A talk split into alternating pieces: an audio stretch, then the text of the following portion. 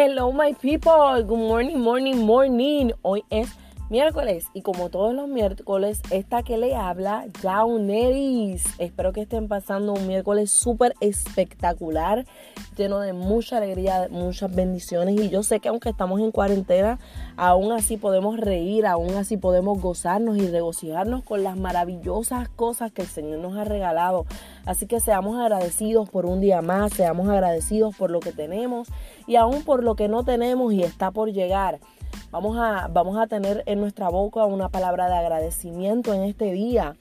Y simplemente, ¿verdad? Quiero rapidito ir al tema de hoy. Y el tema de hoy es tiempo de reenfoque. Vamos a reenfocarnos. Oh my God.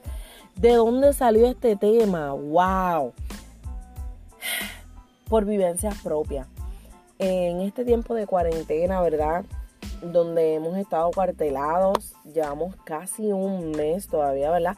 El, entiendo que el 17 de este mes de abril cumplimos un mes completo estando en cuarentena, ¿verdad? Estando acuarteladitos, simplemente saliendo para las cosas que son necesarias.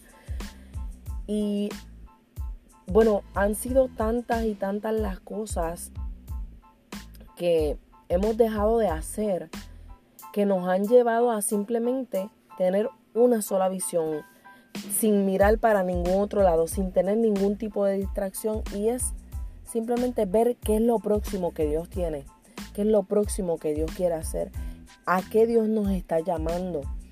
Y quiero rapidito leer Isaías capítulo 6 versículo 1 y dice de la siguiente manera, en el año en que murió el rey Usías vi yo al Señor sentado sobre un trono alto y sublime y sus faldas llenaban el templo. ¿Por qué traigo a colación este versículo? ¿Verdad? Ustedes se preguntarán, y es por lo siguiente. Cuando ustedes leen el trasfondo de todo esto, de esta historia, en la palabra, el rey Usías era primo del profeta Isaías, que es el profeta, ¿verdad?, que escribe el libro que acabamos de leer, ¿verdad?, este, de esta porción que acabamos de leer. Y dice, en el año en que murió el rey Usías, o sea, que fue hasta ese momento que él pudo tener esta visión. Entonces, ¿qué estaba deteniendo que Isaías tuviera esta visión?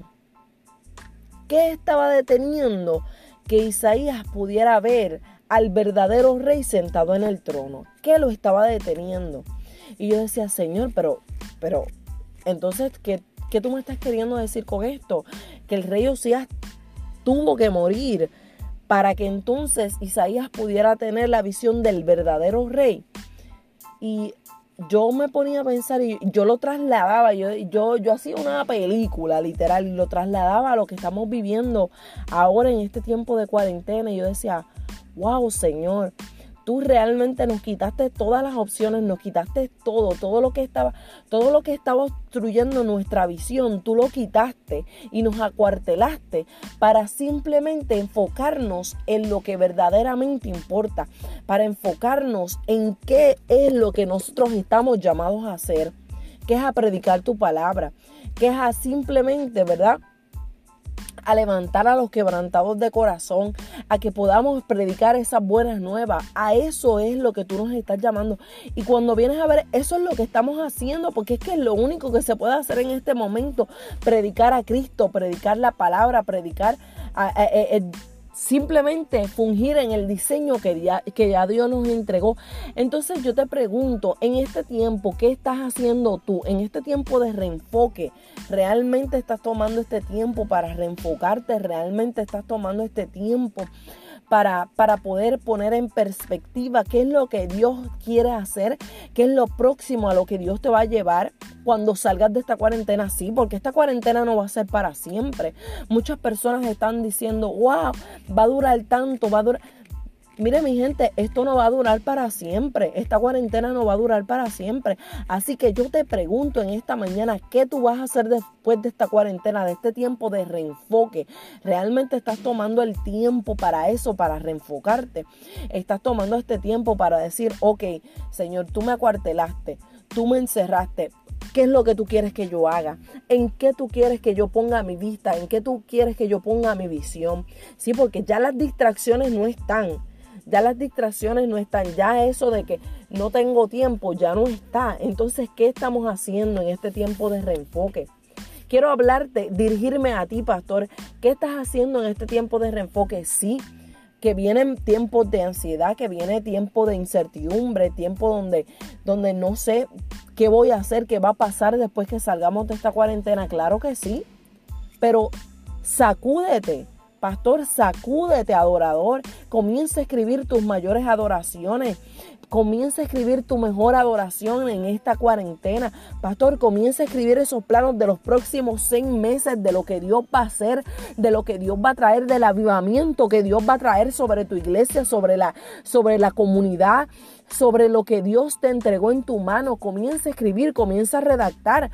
Vamos, este es el tiempo de reenfoque, este es el tiempo donde te pongas esas gringolas y simplemente veas lo que, lo que está de frente, veas lo que está de frente, que es lo que Dios te quiere mostrar en esta cuarentena, tiempo de reenfoque, tiempo donde tú comiences a ver lo que Dios tiene o sea, comiences simplemente a enfocarte en eso, enfocarte en eso, que nada te distraiga, que nada, que nada se, interponga en lo que Dios ha hablado sobre ti, que nada, que nada, que nada, que nada en este tiempo se interponga entre tu intimidad con Él. Vamos, es tiempo de reenfocarte. Así que, mi gente, reenfócate en este tiempo de cuarentena y no pierdas el tiempo que cuando salgas de esta cuarentena diga, wow, ¿qué hice? Reenfócate y vamos para adelante. Dios te bendiga.